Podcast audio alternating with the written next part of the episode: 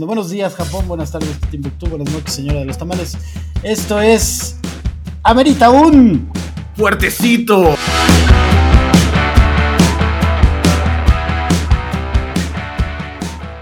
Hola a todos, ¿cómo están? Bienvenidos a un capítulo más de Amerita un. ¡Fuertecito!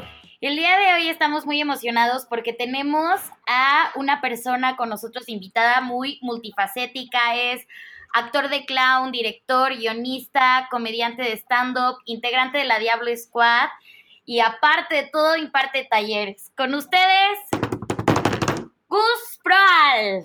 Que pues, que pues, mi banda, ¿cómo están? ¿Cómo se la van pasando? Nosotros muy bien, ¿tú qué tal la pasas en cuarentena?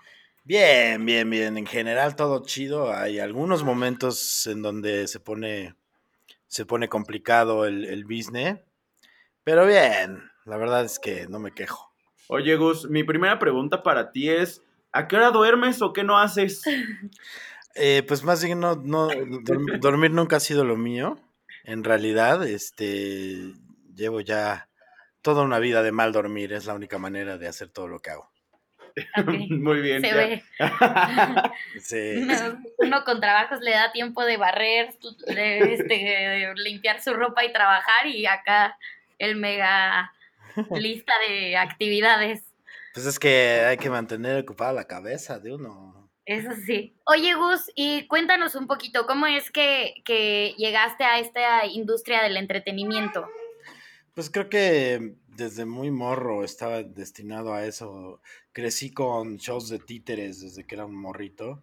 Mis tías, mi mamá los hacían ahí con unos titerillos, todos piñatitas, pero con mucho corazón. Y como que desde entonces ya tenía yo ya esa espinilla de, del show. Cuando tenía 10, 11 años por ahí, empecé a hacer shows por mi cuenta de lo que yo entendía que era un sketch. Seguramente eran terribles, pero la gente me aplaudía condescendientemente. Y luego pasaron los años y ya me empecé como a clavar, primero en el teatro amateur, confieso que estuve en Vaselina, no me pueden juzgar. Te- Tenía, Todos hemos pasado por ahí. sí, teníamos, tenía 13 y eran los 90, es más que suficiente. ¿Y, y qué personaje de Vaselina fuiste? Fuiste. Ni me- No me acuerdo cómo se llama en inglés, pero en español era Tacho. ¿Quién, quién es No Tacho? sé. Tacho, Es como si hay como cinco parejas importantes, la quinta menos importante es Ah, no, ok. sí, no, no era nada trascendental. Pero estaba divertido, estaba divertido, no, no hay queja. No, pues que luego ya empecé a ir de oyente a la Facultad de Filosofía y Letras, al Colegio de Literatura, Dramática y Teatro. Eh, conocí a Anatoly Lokachok, que fue mi maestro de clown, es un- alguien muy importante en ese, en ese eh, medio. Y de ahí no he parado, me metí al cabaret, me metí al guionismo y ya, poco a poco me fui clavando. An- Antes de darme cuenta ya estaba yo trabajando en TV Azteca y cuánta cosa. Oye, y de todas las actividades que realizas, ¿cuál podría ser que es la que, la que más te llena, la que más te apasiona y demás? Pues mira, se discuten entre actuar, dirigir y hacer stand-up. Creo que son las tres que más me apasionan. Me gusta mucho escribir, es, es fascinante, pero, pero de estar detrás de cámaras, eh, dirigiendo o en producción creativa, todo ese tipo de cosas me, me- me ponen, me ponen. Y, y pues creo que el escenario, el escenario es, es de lo que más, de hecho es de lo que más extraño ahorita en estos momentos. Oye, y además de, bueno, además de Vaselina, ¿cuál ha sido el momento más incómodo arriba de un escenario que has tenido? Pues una vez que me sacaron una fusca, hijo. ¿Cómo ¿En crees? serio? andaba yo haciéndole bromas a un tipo pelón porque no se callaba y el tipo pelón venía armado. Pero, pero ¿qué clase de bromas le hacías al tipo pelón que se enardeció tanto? Pues en realidad no me fui, no me vi tan manchado, simplemente como me estaba molestando y no se callaba, dije que, que no, que no sabía qué me molestaba más, si su plática o, o que, o que la luz se reflejaba en su pelona. Oh, Y tú, y pues se enojó. Y que y se yo no sé por enoja. Y Ya, debe ser, debe- probablemente, creo que no hay momento más incómodo que ese. Y tú, él sí no estaba listo para tener esta conversación. no se había dado cuenta que le brillaba la cabeza. No, no, no, no, no estaba preparado, no estaba preparado para el chistorete. Oye, Gus, ¿y esta parte de interacción con el público eh, te costó trabajo lograrla? O sea, esa parte como de improvisar con el público fue complicada.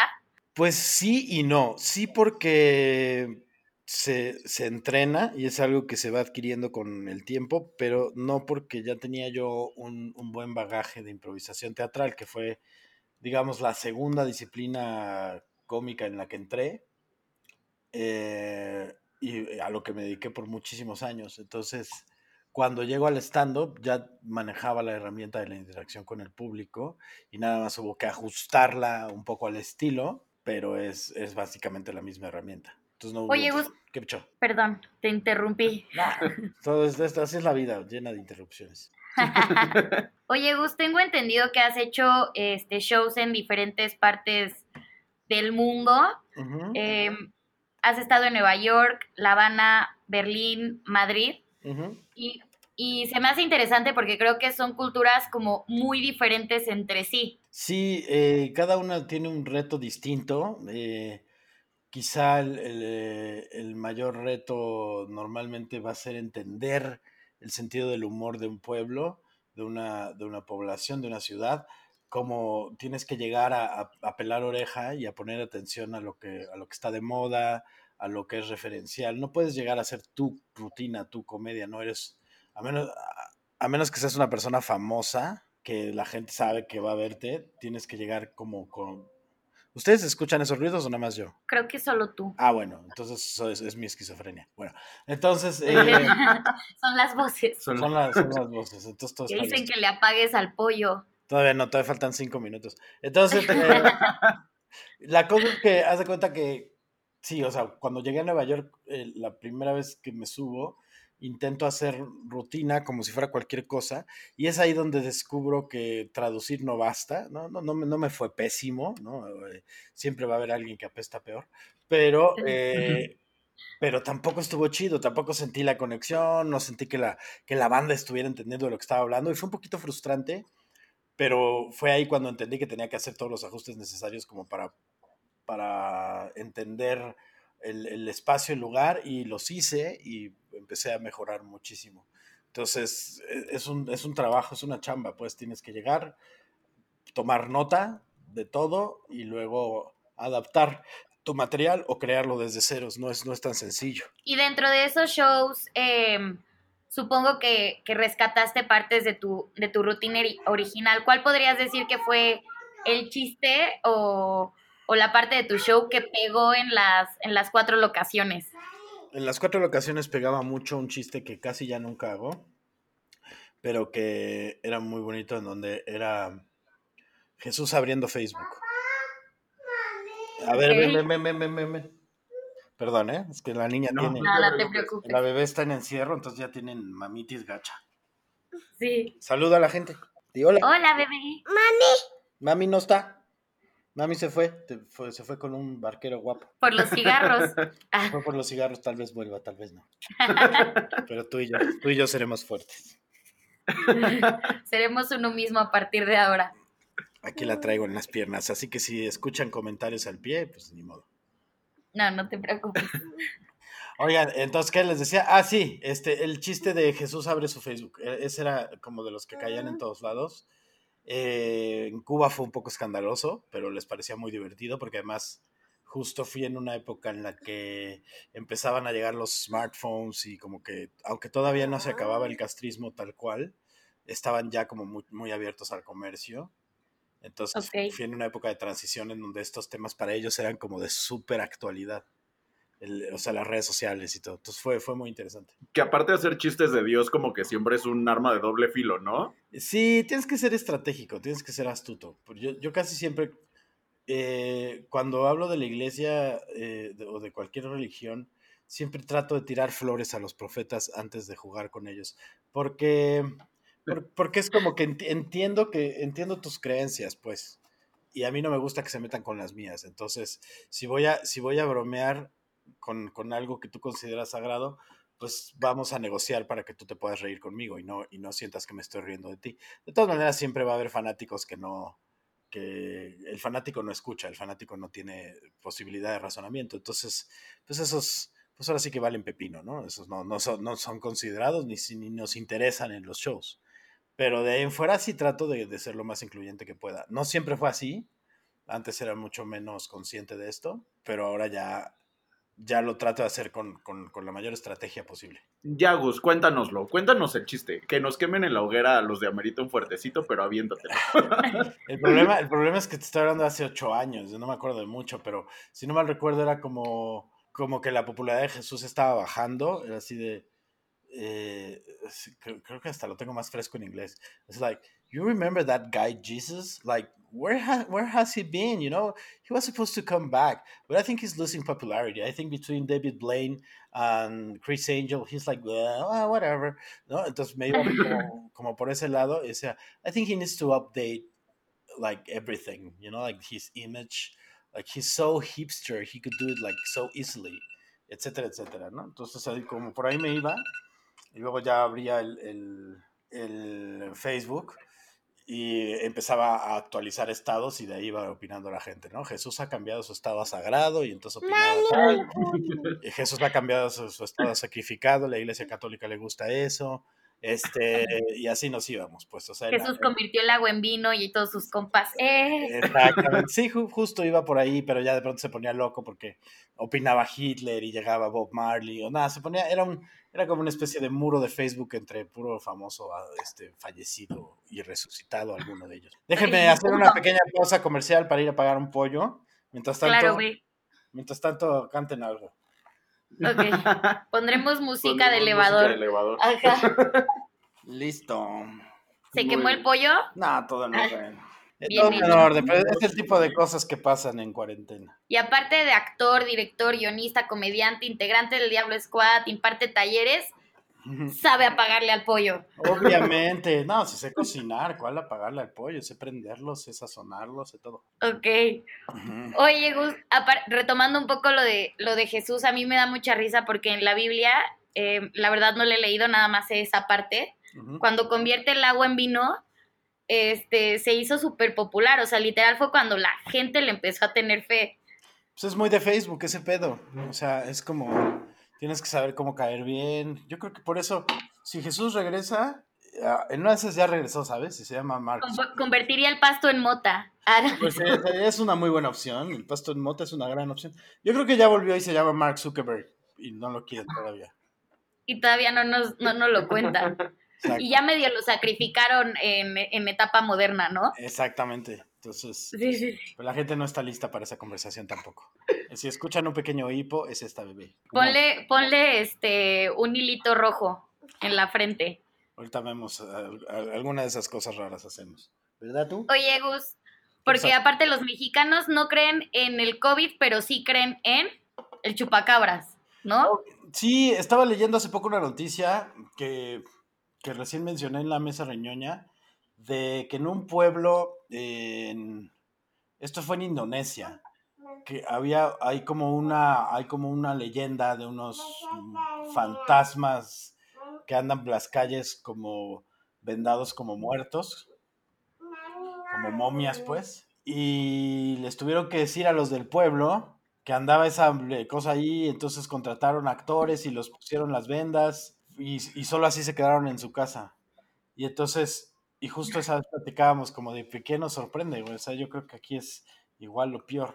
Ajá. Solo que aquí lo hicieron con una botarga, ¿no? Del coronavirus. Sí. Bailando. ¿No viste? No vi. Que fue todo un show así de, de un doctor con una jeringa persiguiendo un, a un virus. Qué bonito. Sí, Qué bonito. Sabes, puro folclore. Nada como el folclore. Yo, yo vi otra, otra técnica para combatir el, el, coronavirus en la India, que era a la gente que salía le daban palazos de bambú. Esa está... Esa... Esa sí está agresiva. Pero en lugar Pero de estar buena. golpeando a tus doctores, pues mejor a, a, la gente inconsciente, Sí, no, aquí también deberíamos de agarrar a palazos a la gente que sigue saliendo. Sí, hagámoslo. Al fin que ya tenemos la tradición de la piñata, no está tan lejano. Mira, ya, ya tenemos las bases. Acá aventamos dijo, unas cañas y ya. Dijo piñata. Ah, sí. ¿Piñata? Sí. Del ya coronavirus. Le, ya, le antojó ah. la, ya, ya, se le antojó la piñata a la bebé. Ya. Habrá que comprarle una sin salir. O sea, ese va a ser el reto de esta semana, Gus. Está bueno, está bueno. Acepto el reto. Buscar piñatas en Amazon. Oye, ¿qué edad tiene tu bebé? Dos años, cuatro meses. ¿Cómo ha sido entretener a un bebé de dos años, cuatro meses sin salir?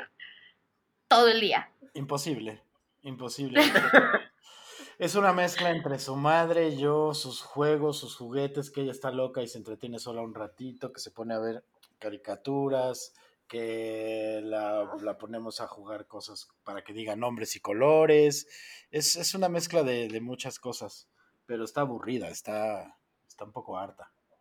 Claro, oye, y de repente ve una caja y le gusta más la caja que todos sus juegos carísimos. Eso siempre, eso desde siempre. Sí, no. un moño y es así de Barbie, bye, moño. Sí, sí, sí. Ahorita afortunadamente ya le está agarrando cariño a sus juguetes, como ya no sale, ya, ya todo le parece novedoso y entonces está jugando. Dice, ya voy a jugar con estas cochinadas que me compraron mis papás. Diles cómo, diles cómo te llamas. ¿Cómo? Laila. Laila, mi amor. Hola. Está, bien, está bien chistosa, la verdad, está bien loquita. No. Oye, Gus, ¿cuál es tu experiencia eh, más chistosa como padre? O sea, que has dicho así de, neta, esto está muy cañón y nada más porque amo incondicionalmente a mi hijo está divertido.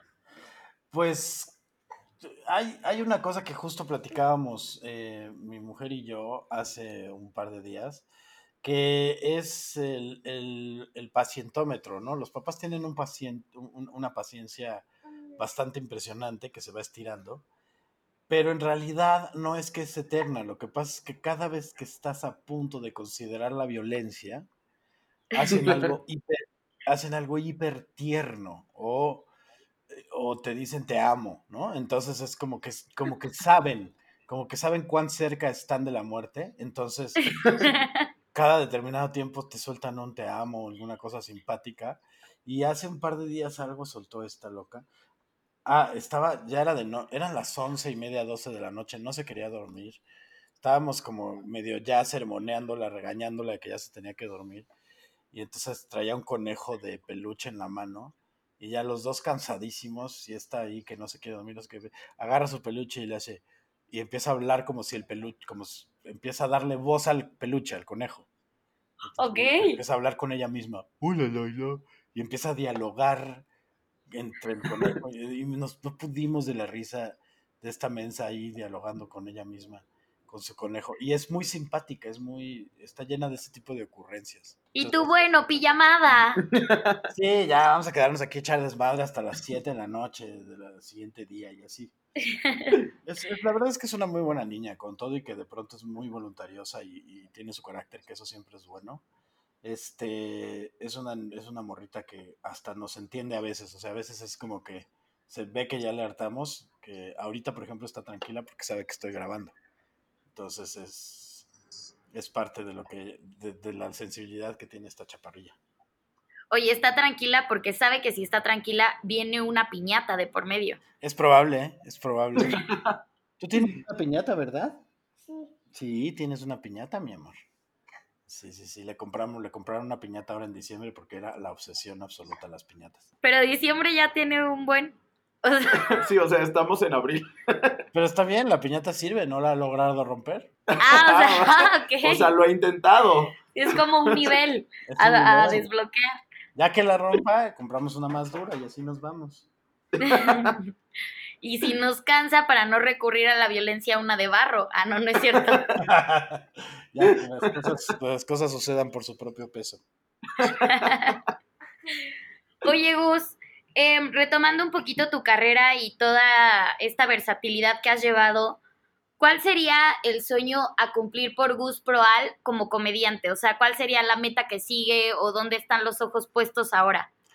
Mi, mi principal interés siempre es mejorar el material. Eh, algo que, que, he comentado ya en algunas, este, algunos programas y así, y que luego a la gente le cuesta un poco trabajo creerme, es que yo apenas de que entré a la Diablo Squad para acá, que son unos tres años, es que ya empecé a tomarme esto como una carrera. Antes de ese punto, para mí el stand-up era un hobby que, al que quería mucho, pero no lo, no lo consideraba una profesión. Yo, yo me dedicaba a, actuar y a ser guionista.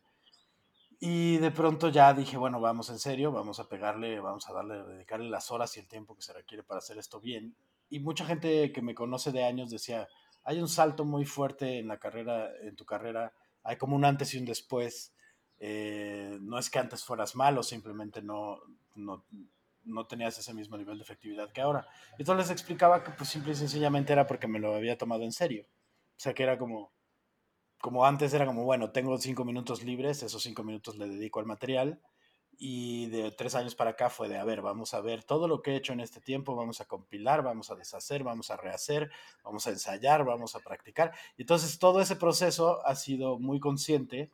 Hoy día tengo una hora 45 minutos de show que me tienen muy orgulloso, que sí puedo presumir contra, la- contra las 12 horas grabadas o no sé cuánto tiempo grabado en televisión y otras, otras cosas que no puedo ni siquiera, no, o sea, se me cae la cara de vergüenza cuando la gente se refiere a esos videos. Eh, entonces cuando me preguntan, oye, ¿hay algo tuyo en redes? Les digo, hay un video que es, yo subí, que son un minuto de mi nuevo show. Es lo único que, que quiero que veas. Todo lo demás me parece pues nada, es como, es como si alguien hubiera televisado eh, los ensayos pésimos de una obra de teatro. Entonces es, es horrible. Pero de todo se aprende. Y yo aprendí de esas experiencias. Mi siguiente meta entonces sería que el siguiente show, la siguiente hora y media de material sea aún mejor, que mi ritmo en escena, mis capacidades escénicas sean cada vez más eh, efectivas y tener más alcance. Quiero tener como la comodidad de, de poder estar haciendo llenos. No, no, nunca. Hay mucha gente que me dice: no te limites, no pienses cierto nivel de fama. Pero sí pienso cierto nivel de fama. ¿Por qué? Porque soy una persona súper neurótica y súper violenta. Y, y he estado cerca. Que le dijo un pelón que le brilla la cabeza. Que le dijo un pelón que le brilla la cabeza. Y que ha estado cerca de gente muy famosa por mucho tiempo y, y sabe el, el, el, costo altísimo que implica. Entonces, yo nunca he querido una fama global. Yo me conformo con una famita local, este, como la que tienen los secundarios de Hollywood, ¿sabes? Así que los... Yo no podría ser una Kardashian. Sí, no, jamás. Ese es el punto, justo, justo. O sea, entonces para mí con que, con que pues pueda yo llenar mis, mis showcitos dos, tres al mes, ya con eso estoy. O sea, no necesito mucho más nunca he sido ambicioso en ese sentido. Mi ambición siempre ha sido creativa. Eh, mi ambición siempre ha sido, quiero poder hacer más y mejor. No, okay. eh, los resultados, qué padre, ¿no? Ahorita tengo, tengo calma, tengo aún en una época de crisis, tengo cierta estabilidad, que qué bueno y qué padre y que también lo he procurado, pero lo más importante para mí siempre va a ser el reto creativo. Qué padre, y, y justo se relaciona un poquito con la siguiente pregunta que te íbamos a hacer, porque pues literal estás hablando de que, de que este, tu carrera pues cambió en el momento en que decidiste tomarte en serio la comedia, ¿no? Sí. Entonces, eh, la pregunta que te queríamos hacer es, ¿por qué es importante la comedia, o sea, más allá de las risas y entretener, o sea, ¿por qué es importante la comedia? Eh, es, sí es una forma de entretenimiento, pero eh, también es una forma de catarsis. Es, esa es la parte de la... Hay que entender la palabra catarsis un poquito prearistotélicamente la palabra catarsis significaba soltar humores, o sea, cualquier tipo de sudor, pedo, este, todo lo que fuera este, sustancias del cuerpo, se llamaba catarsis. Post-aristotélicamente, llega Aristóteles a complicar todo, la catarsis eh, se refiere a también una limpieza del alma, del espíritu. Entonces, para mí, la, la, la, la risa es una combinación de ambas catarsis. Eh, una limpieza corporal y una limpieza del alma. Eh, cuando la risa está bien dirigida, cuando la, cuando la risa eh, es constante y está pensada para conectar con el público, porque hay diferentes tipos de risa, ¿no? Hay una risa que es meramente burlona y cruel, que no es edificante en ningún sentido, y hay, hay risas mucho más interesantes. Y esas son las que, las que creo que son trascendentales en el humor.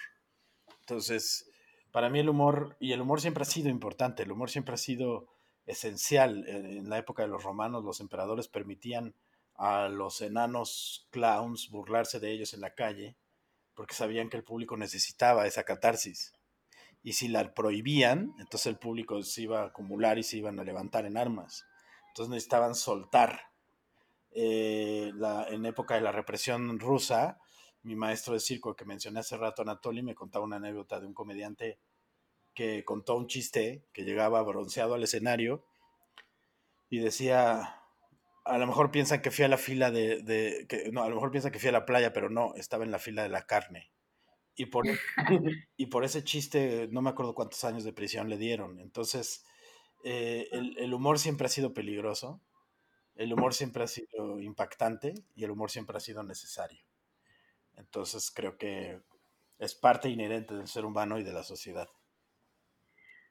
Oye, Gus, tú tienes en tu humor y en tu rutina, podrías decir que tu meta sería despertar de alguna forma la conciencia humana basándote el humor o, generar algún cierto impacto. Sí, claro, eh, es, a lo mejor es un sueño de opio, pero, pero sí creo en que, en que se pueden tocar temas que hace falta tocar y sí creo en que puede haber una catarsis un poco mayor. Ha habido varios momentos muy afortunados en mi carrera, sobre todo muy recientemente, en donde la gente se ha acercado a mí o he visto las reacciones de la gente mientras cuento un chiste, y, eh, donde les cae un 20.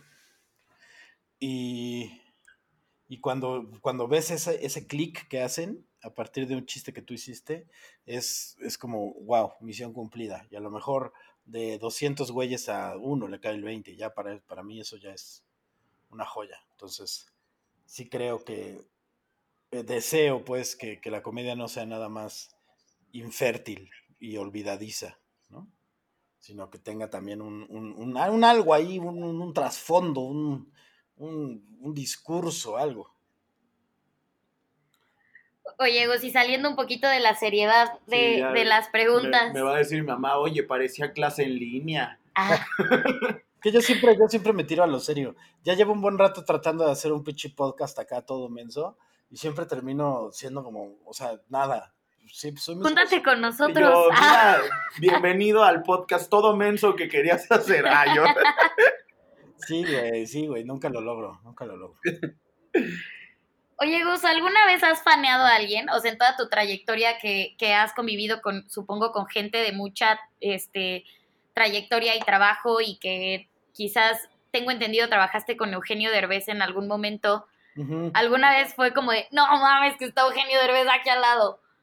Pues o mira, con otra persona, con quien sea. fue muy bonito porque, porque en realidad estaba yo chambeando con Eugenio y aunque Eugenio me gusta y, y hay, hay personajes y momentos suyos que me caen muy bien, hay una, hay una etapa de, de vez en cuando que me, que me daba muchísima risa. No es mi favorito, mi favorito siempre ha sido Bustamante. Entonces, es- estaba yo trabajando con Eugenio y estábamos eh, haciendo el doblaje de una película suya y, y lo tenía ahí al lado, es, es tipazo, lo estábamos conociendo más que de lo normal y está como muy chido. Y, y creo que se dio cuenta perfectamente quién era su favorito, quién era mi favorito porque entró Bustamante a la cabina a saludarlo. Él estaba haciendo el doblaje de mi villano favorito dos o tres, no sé cuál. Y soltaste un grito ahogado de, ¡ah! Sí, o sea, mi reacción era muy evidentemente fan, o sea, muy, o sea, nunca había querido ni, ni pedido una foto con Eugenio, pero en esa ocasión necesitaba una foto con los dos. Ok. Y hasta siento que Eugenio lo notó y a lo mejor está en mi cabeza, pero sí se me quedó viendo como de, ah, pinche bus. Sea, ya, ya, entendí que eres Team Bustamante, ¿no? Entonces, este, fue un momento cagado. Pero Pero aparte lo intentaste hacer súper diplomático, ¿no? Como de, ah, ah, sí, tú también vente. Sí, claro, o sea, pero yo soy muy, muy torpe socialmente hablando. Era perfectamente capaz de tomarme la foto solo con, con Bustamante, pero como que un clic ahí detrás de mi cabecita dijo, güey, güey, güey, güey, no seas tonto, tu jefe. Entonces, este, esa es una. Y la otra que faneé también, cabrón, fue, estábamos en el pabellón M cuando Franco grabó sus dos especiales de Netflix, eh, no, no en el pabellón M, en, en la Arena Ciudad de México y le abrió el show Fluffy, Gabriel Iglesias, que fue uno de los, de los primeros comediantes que yo vi en televisión en un programa que se llamaba Last Comic Standing, si no me equivoco, si fue en ese, no me acuerdo si fue en ese, pero bueno, ahí vi a Fluffy en un programa y me encantó. Eh, Fluffy es uno de los, de los más taquilleros de todo Estados Unidos y lo conozco desde hace muchos años. Entonces estábamos en, en- afuera de los camerinos y hubo un momento en donde nos quedamos solos. eh, está, no- está como en el pasillo de los camerinos y me paro junto a él, no frente a él, no como las personas normales que se paran frente a otra persona para conversar. No, yo me paro Ajá. junto a él como si nos fueran a tomar una foto y en este pararme junto a él le digo, soy fan de tu trabajo y me presento, soy Gus y me dice, sí, sé quién eres. Ay, ¿Qué? ¿Y ¿No, ¿No em- te emocionaste un buen? Me fui. No manches. Me fui porque soy raro. No supe qué decir y solo hice una pausa incómoda y me fui. Y como, No que, manches. y como que a partir de ese momento Fluffy ha de haber dicho, what the fuck is wrong with this guy? Y sabes, como que, ah, Ajá.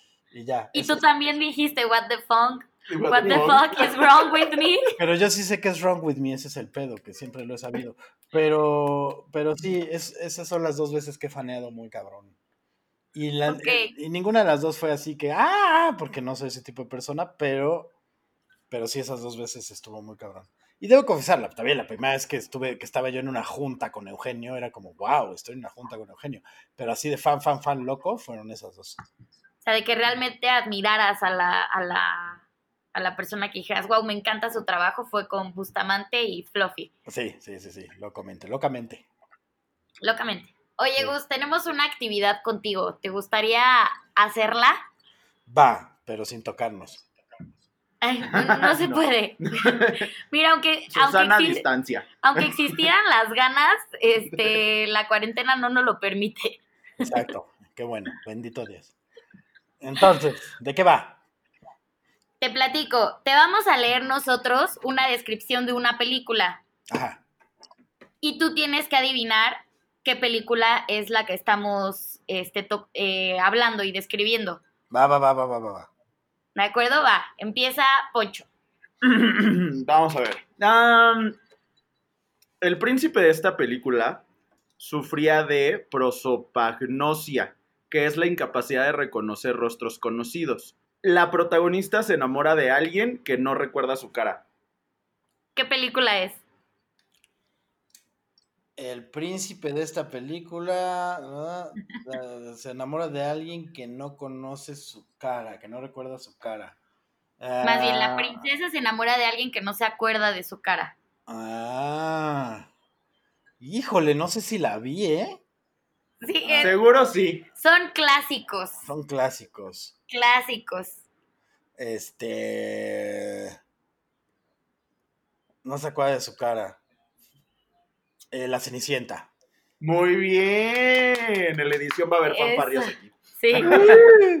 Voy a hacer de tan tan tan tan. Eso o, o- ¿Cómo iba la canción esta de Viva TV? La de El Colofox. Muy bien. Ah, El Colofox, válgame Dios. Ya, ya somos población en riesgo. sí, ya, la selección natural. Gacho. Si quieres hacemos el, si quieres hacemos el concurso de XHGC de Miau, a ver si nos sale. Muy bien, muy bien. Next. A ver, sí. Siguiente película. Em, la, heroni- la heroína de esta película que evita una guerra entre nativos y colonos habla menos que los personajes masculinos. En esta película, la princesa y heroína representa solo el 24% de los diálogos. Pocahontas. Muy Sí. bien. ¡Eso! Yo no sabía esto hasta que estábamos investigando para, para el podcast, pero está cañón, ¿no? O sea, tú como guionista, ¿qué opinas? Pues ha sido un tema, todo un tema. De hecho, la, la actriz ochentera Gina Davis eh, ha, ha hecho todo un movimiento junto con otras mujeres de Hollywood, justo demostrando este punto como tanto de la calidad de los personajes femeninos como de la cantidad de diálogos en un guion. Y eso es algo que está tan normalizado como otras tantas cosas del machismo, que, Claro. que la banda ni lo pela, güey. O sea, de hecho, la única serie que yo he escrito, alguna vez me, me comentó, o sea, propia pues, alguna vez me comentó una amiga actriz que la leyó, dijo, es que no, no entendía por qué me gustaba tanto tu serie, hasta que razoné y me di cuenta que las mujeres tienen toda la fuerza en la serie. Y eso es algo rarísimo. Que eso es algo que también hizo muy bien, eh, que hace muy bien Sherman Paladino, Amy Sherman Paladino, que es la eh, escritora, productora y showrunner de, de series como Gilmore Girls, Gilmore Girls a New Year y Marvelous Mrs. Maisel, que es una es extraordinaria la cabrona con ella y su esposo. Y ellas, ellas fueron como de las primeras que empezaron a darle un poquito más de voz a, a las, A las a mujeres. las mujeres en los guiones. Sí, es que está cañón cómo se normaliza ciertas conductas, ¿no? Lo sumiso, lo te aguantas y, o sea, está, está irreal. Sí, y eso que ya Pocahontas ya forma parte de una de una nueva escuela que empezó a tratar de hacer Disney, de protagonistas mujeres eh, que tenían algún tipo de decisión, ¿no? O sea, eh, ya, ya son parte de, de- de esta escuela de... eh, o sea, la sirenita es de, ah, sí, voy a sacrificar mi voz con tal de estar con este pendejo, ¿no? O sea, la, la- la cenicienta es así de, ay, encuéntrame, mm", no, o sea, es como... No se acuerda de mi cara, pero no hay pedo, lo Pero no amo. hay pedo, exacto, Blancanieves. Que literal podría ser Que la literal canción cualquier esta viernes. de... Ah, yo que literal cualquier viernes. O ¿no? la Ah, canción esta de Maluma, de no me acuerdo de tu cara, pero pues estaba chido. ahí. Exacto, es, es eso mismo, es eso mismo. No sé Sí, si sí, sí. de la bella durmiente, güey. Aquí voy a estar jetona en lo que llegas. O sea, está, está cabrón, güey. Y además, no, sí, sí se sabe la historia, la historia dark de la bella durmiente, la historia original. Yo, No. siempre, yo siempre vengo a estropear la diversión porque sé demasiadas cosas. No. no te preocupes. Este, Échala, échala. En la, la, la Cenicienta original, eh, el cuento, eh, la Bella Durmiente, perdón, el cuento dice que eh, la, la- la Bella Durmiente despertará de su, de su hechizo cuando sea eh, tocada por un príncipe. Entonces, eh, lo que en realidad pasa en ese cuento es que la, La violan. la Cenicienta duerme más de 100 años, la viola un rey y despierta cuando, Wow. cuando nace el príncipe. Entonces esa es la original. Ahí para que se lo cuenten a sus amiguitos. Ay, Y, y tu yo hija no. tapándose los y yo ahí oídos para de que le pongas la película a tu niña, oye. No, obviamente ya llegó su mamá, yo no iba a decir estas cosas con ella. Enfrente. No, que- con, con- traemos, mi, mi mujer y yo somos muy de, de sentido del humor y, y- y somos muy honestos y muy cínicos. Entonces, de pronto es muy cagado porque entra la bebé en una, estamos viendo una serie y entra la bebé al cuarto y están cogiendo. Y entonces yo siempre hago un juego con, con ella de que, o sea, siempre le digo las cosas como son. O sea, ella sabe que no se llama colita, sabe que se llama vagina, sabe que se llama genital, ¿no? O sea, no, no me gustan esas, esas babosadas. Entonces, de pronto, bien. de pronto entra al cuarto y están dos güeyes cogiendo en la tele y le digo, mira mi amor, están haciendo ejercicio con sexo. Mira, bebé, están, están estirando para cogerse, ¿no? Entonces, porque pues, es como de, güey. ¿cuál Están es besando porque van a tener sexo. Exacto, o, o siempre, o le, le digo, mira mi amor, es, parece fresa, pero es sangre, ¿no? Entonces- y la otra no sabe ni por qué, pero se ríe. Entonces está bien. y ella voy con mi conejo a platicarle, a platicarle esto. Voy con mis amigos del kinder, ahora venga. Eso mi papá dice que es sexo. Exacto, es la tirada. Siguiente. Épale, Este, este está muy fácil, ¿eh? Una mujer culta se conforma con el amor de un hombre que recurrentemente tiene episodios de ira. El síndrome de Estocolmo es el verdadero protagonista de esta historia. Uy, sí, esa es, un- esa es una sencillita. Esa es este casi cualquier película romántica de Hollywood. No, es eh, La Bella y la Bestia. Eso. Siguiente em, película. Ajá. Para este personaje, su única aspiración era que un gentil galán le entregara su amor, además de convencer a un grupo de personas que aceptaran que ella se quedara siempre y cuando ella lavara, barriera, cocinara y trapeara. Eh, Blancanieves y los siete enanos, por supuesto. Muy bien, Muy bien. andas con todo. On On fire. fire. Falla, falla. Eh, Blancanieves está cabrón. Ojalá, porque, ¿qué onda con esos siete enanos? Siempre me, siempre me llamaron. la- sí, no, es como de, ya creces y dices por. Exacto, ¿qué hacían ahí? O sea, ¿qué, qué pasaba en las noches? A mí no me van a venir a engañar. Sí, o sea, eso no suena lógico, ¿no? No, no, no, no, no, no. Había uno que otro sumiso por ahí como medio que se dejaron de hablar, ¿no? De repente cuando llegó Blancanieves. Fue Ajá. como de, ya no te ocupo. Ajá. Exacto, exacto. Sí, hubo muchas incomodidades, muchas rupturas. Estuvo fuerte. Sí, sí, sí, fue complicada la presencia fémina. Siempre todo lo complican. Yo tengo una teoría, antes de decirte la siguiente pregunta, que a las mujeres eh, en ciertas películas siempre dices, güey, si esta morra no hubiera intervenido, no hubieran matado a esta persona, ¿no? O sea, por ejemplo, en la de los hooligans. Dices. ¿qué necesidad? ¿qué necesidad tenía esta muchacha de bajarse del carro? Sí, sí. Si se hubiera quedado en el carro, nadie hubiera matado a nadie, un hospital normal, pero esta necesidad inherente de, de Hollywood de bajar a la protagonista y de ¡nah! y salvar a la indefensa mujer está complicada. Y es muy vieja, es muy vieja. Ya desde Elena de Troya eh, se hizo un desmadre. Entonces es como. Pero además siempre, siempre es la, la mujer se vuelve el pretexto de la sed de poder del hombre y de las obsesiones del hombre. Esa es la, esa es la realidad. Es, es como. No se pelearon porque hay. Te amo, se pelearon porque, ah, me la robaste, hijo de tu puta madre, entonces no puedo con mi, orgullo, con mi orgullo. Y eso pasa muchas veces, que en realidad la mujer se vuelve el pretexto para la brutalidad masculina. 100%. Yo, pues desde Eva ya vamos los más lejos.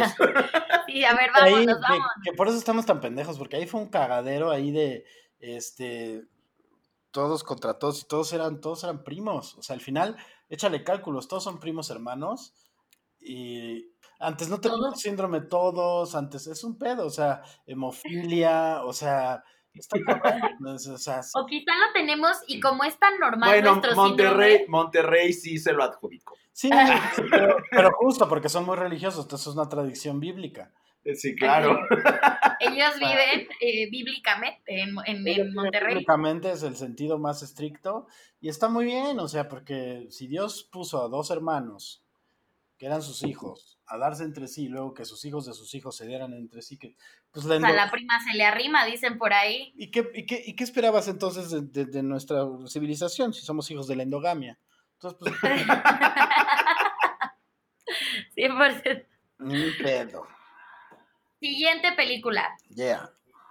Eh, retrata a una princesa que escapa de un palacio en medio de la noche para evitar que la obliguen a casarse, aunque termina por hacerlo. O sea, no quería casarse, pero sí. Y se termina enamorando de el ladrón que quería robarle a su papá. A ver, otra vez. ¿Cómo era, cómo era el principio? sí, me enredé un poquitín. A ver. Aparte estoy seguro que la última descripción estaba súper mal. Ahora creo que no has visto esa película, Jimena. Es A que sí la vi, pero no me gusta. Retrata a una princesa que escapa del palacio en medio de la noche para evitar que la obliguen a casarse, aunque termina por hacerlo. Un escurridizo ladrón termina teniendo más importancia política que la propia hija del sultán. Ah, ah, ya, ya, ya, ya, ya. Pues Ya, re- ya regálale. Sí, lo, lo vamos a editar Me la- me para la- que se vea complicado. Me la diste fácil, ya al final me la regalaste. Sí, sí. Estábamos en la última película que te la habíamos puesto súper fácil. Jimena te regaló la, la- respuesta. Jimena no podría dedicarse a ser maestra y hacer exámenes porque fue opción A, respuesta Ajá. correcta, opción B, la misma, opción C, todas las anteriores, ¿no? Aplique la de voy al baño, pero no se copien. Ese tipo de maestra. Sí, sí, sí. Entonces, Gus, ¿cuál era tu respuesta ante tal difícil enigmática? Híjole, creo que es Frozen, ¿no? Este no, Aladdin. Obvio. A ver. Aladín, Aladín, Aladín, din, din. Obviamente era Tin, tin, Aladdin. tin, tin, tin. 100% era Aladín. Gracias por regalarle la respuesta.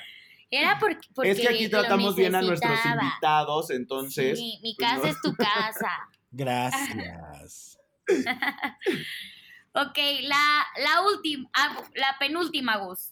Dice, te retamos a decirle a tus papás que el amor de tu vida es uno de los delincuentes más buscados. La protagonista espera la llegada de un hombre para tener el valor de huir de su encierro cuando ella podía bajar perfectamente sola, este, sin ayuda de nadie. Entangled, enredado. Muy bien. Sí. Es que es papá de una niña, claro que ya las sí, vio se la todas. sabe. Y ahí no tienen sexo. Sí, Bueno, pero sugerido. sí. No sale. Sí, pero Ajá. Sí, pero siempre sugerido. Ajá.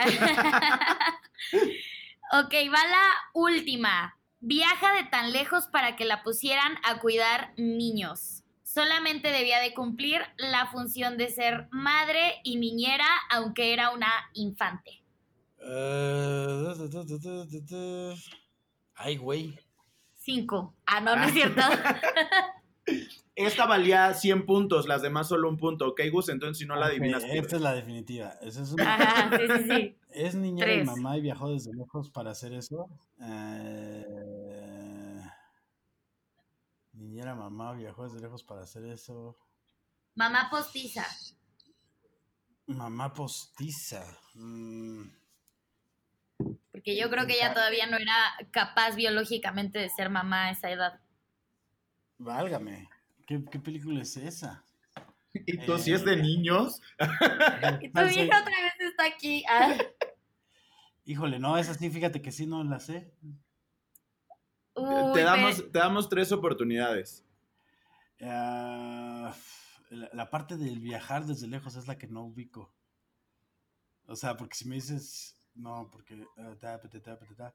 Entonces, ella es mamá postiza de unos niños, pues solo que sea Peter Pan. ¡Muy ¡Sí! bien! Ah, ¡Wow! Nos impresionaste, ¿eh? Creíamos que, que te la habíamos puesto complicada, pero atinaste Todas, todas. todas, on fire. La, la difícil fue la del sultán, pero hice lo que pude. Ya no vamos a invitar a Jimena, Gus, no te preocupes. me, me- me- me voy a ir de mi propio podcast. Bienvenidos a este podcast con Alfonso Moral y Gus Proal. ¿Cómo están? Muy bien. Suena perfecto, Gus. Pero tienes que decir, Gus, antes de todo tienes que decir, bienvenidos a Merita Un. Y Poncho dice fuertecito. Vamos a intentarlo, ¿ok? Ok. Porque si voy a dejar a alguien, tiene que estar a mi altura. Ah, Yo te, he visto, Una, yo te he visto en persona, muy alta no eres, pero a ver, vamos a ver. Eh, promedio. Bienvenidos, bienvenidas. Bueno, yo siempre empiezo mis podcasts diciendo buenos días, Japón, buenas tardes, Timbuktu, buenas noches, señora de los tamales. Esto es Amerita un Fuertecito. con Gus Proal y, Y Alfonso. Morán. Muy bien. Eso, ¿cómo no? Ya. Jimena, ¿ya te puedes ir, por yo, favor? yo puedo ser la que les pase el fuertecito. A- agarra tu caja, ya te la armé. Exacto. Gracias tú, por todo. Tú nos puedes pasar el fuertecito, no te preocupes. Si yo les paso, voy a estar al tiro con el fuertecito. Por cada que se tomen, yo me tomo dos. Eso, ya tienes toda la actitud que se requiere. Oye, Gus, em, pues muchas gracias por habernos acompañado este lindo día. Quisiéramos saber, obviamente todo el mundo estamos como en este proceso de transición. Eh, recientemente entrevistamos a Ana Julia y nos dijo que algo que me pareció muy acertado y era aceptar nuestra nueva realidad que es estar en cuarentena.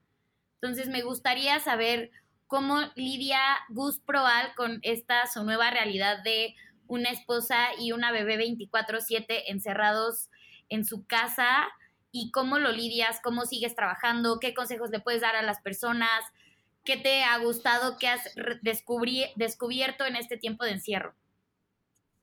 Pues mira, eh, honestamente convivir con mi familia no es complicado. eh, mi, mujer y yo somos mucho de darnos espacios.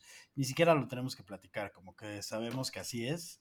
eh, entonces somos muy respetuosos uno del otro y creo que gran parte del, del mérito de, de nuestra relación está en que siempre nos hemos comunicado, siempre, siempre, siempre, siempre. Y nunca nos hemos, nunca estamos a la expectativa del otro, nunca estamos esperando nada del otro estamos más ocupados en darnos que en recibirnos. Entonces eso es como parte de lo que hace que una relación sea muy sana y eso en cuarentena ha sido una maravilla porque no hay pedos, no hay tensiones, no hay, eh, no hay panchos, entonces no hay más ansiedad de la que ya de por sí uno tiene que vivir.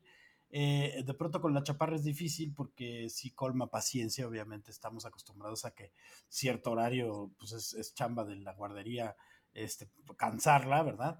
Y, y de pronto sí llega a ser algo que puede ser un poco tedioso eh, porque su energía no para y ella está encerradita y, y no entiende y entonces está como desesperada pero ella- y entonces quiere más atención de lo normal. Entonces eso sí puede llegar a ser un tanto complicado, pero de todos modos, como les decía hace rato, es una niña bastante considerada, eh, lo cual la hace extraordinaria porque pues, está muy chiquita como para entender, pero entiende.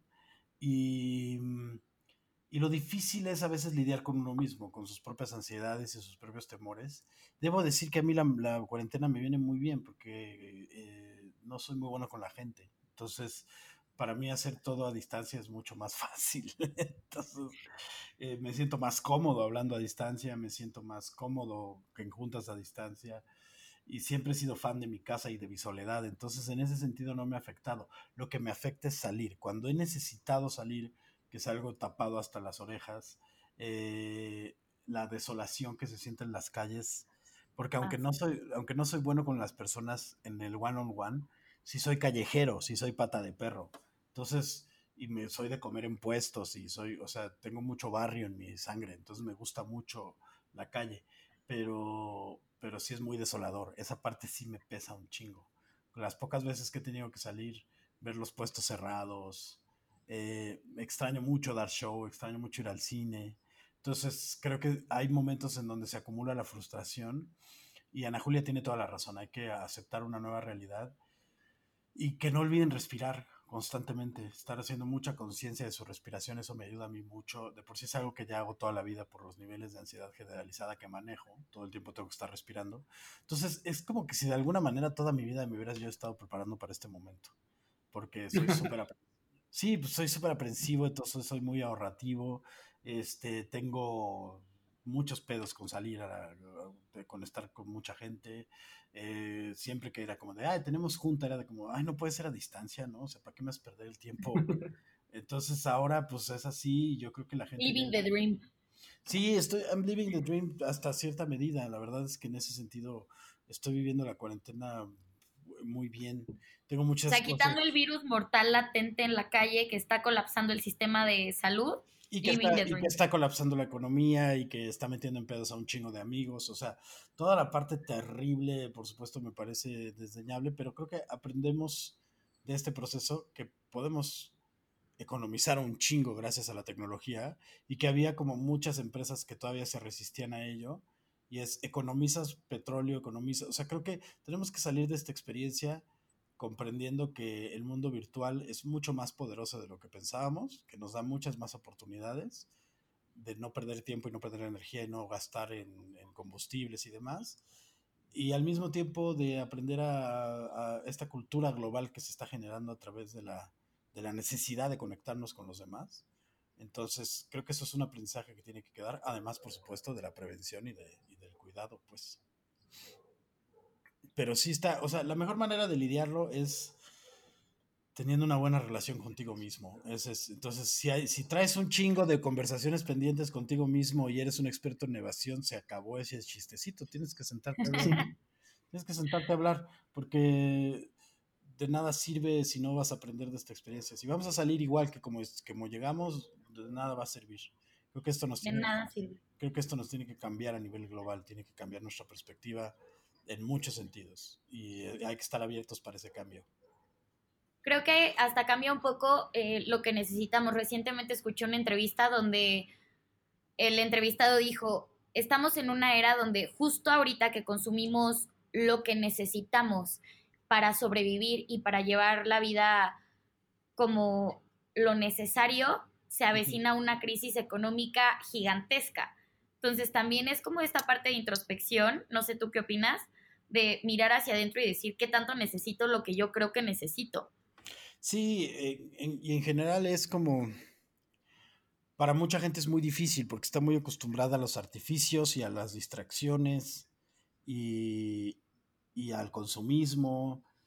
Y es, es, o sea, yo tiene escasos seis años que, que, que entré al círculo, al círculo de la, de la, del capitalismo, en el sentido de que antes de ese punto yo era declarado marxista, o sea, y, vivía de prestado y vivía de regalado y vivía de porque no porque no tuviera dinero, sino porque no me interesaba entrar a la capital, a la capital internacional y ser parte del, del ciclo.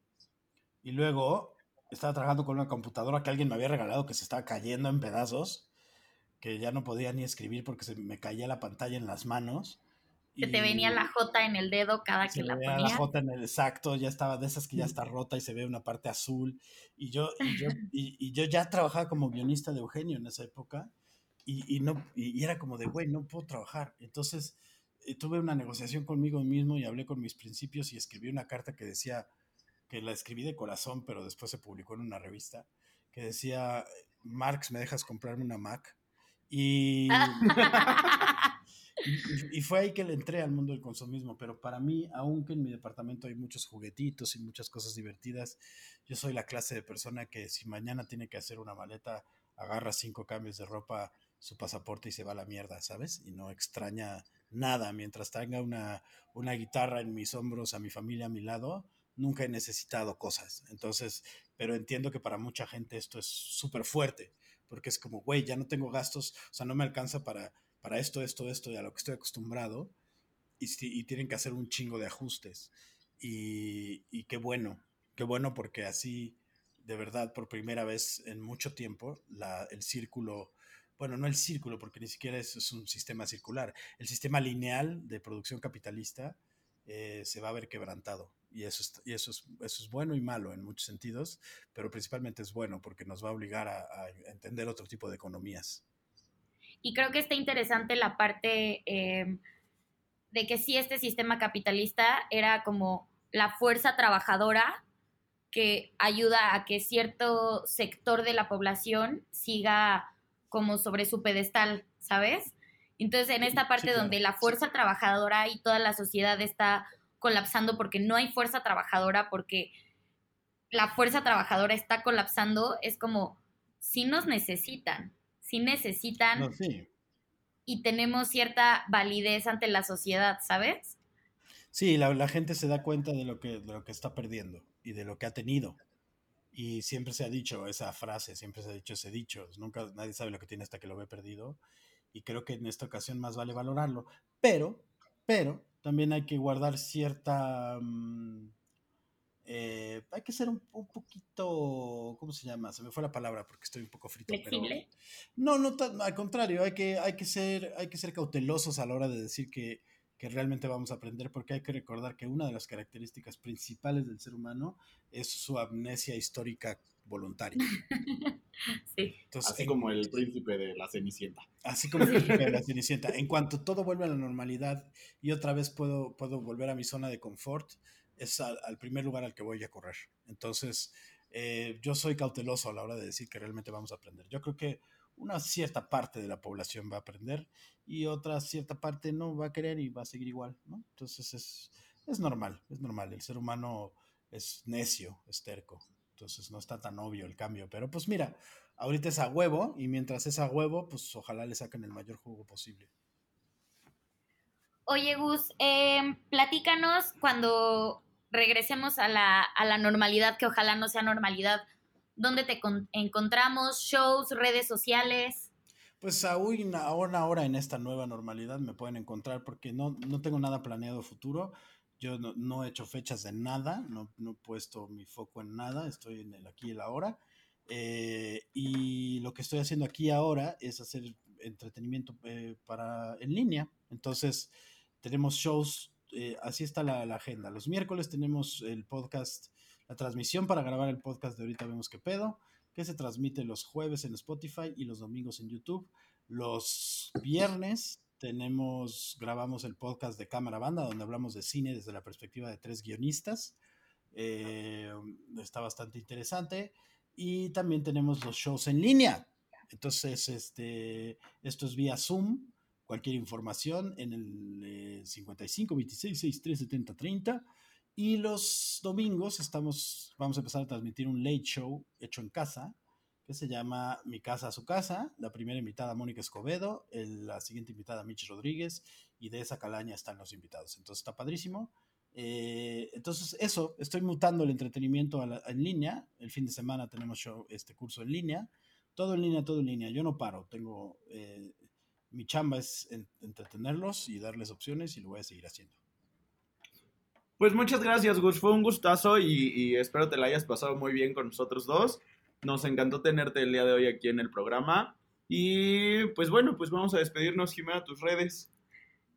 Voy, voy a decir lo que digo siempre, soy muy mala dando mis redes sociales.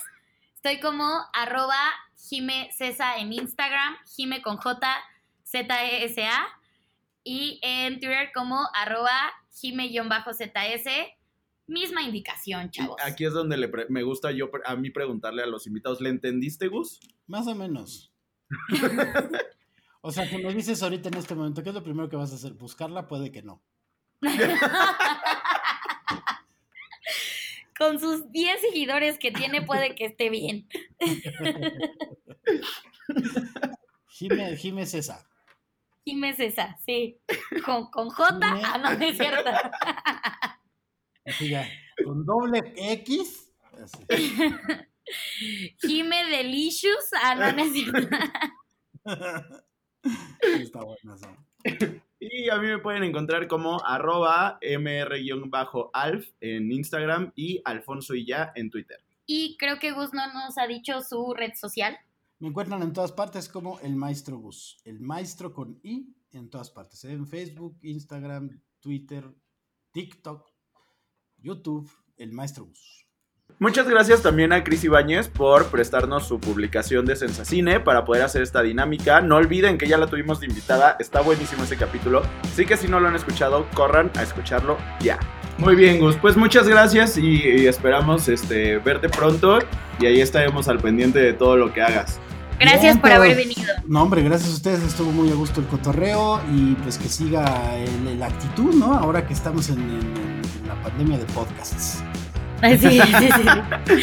No nos cuelgues, Gus. Vamos a ponerle stop recording a esto. Va, va, va, va, va.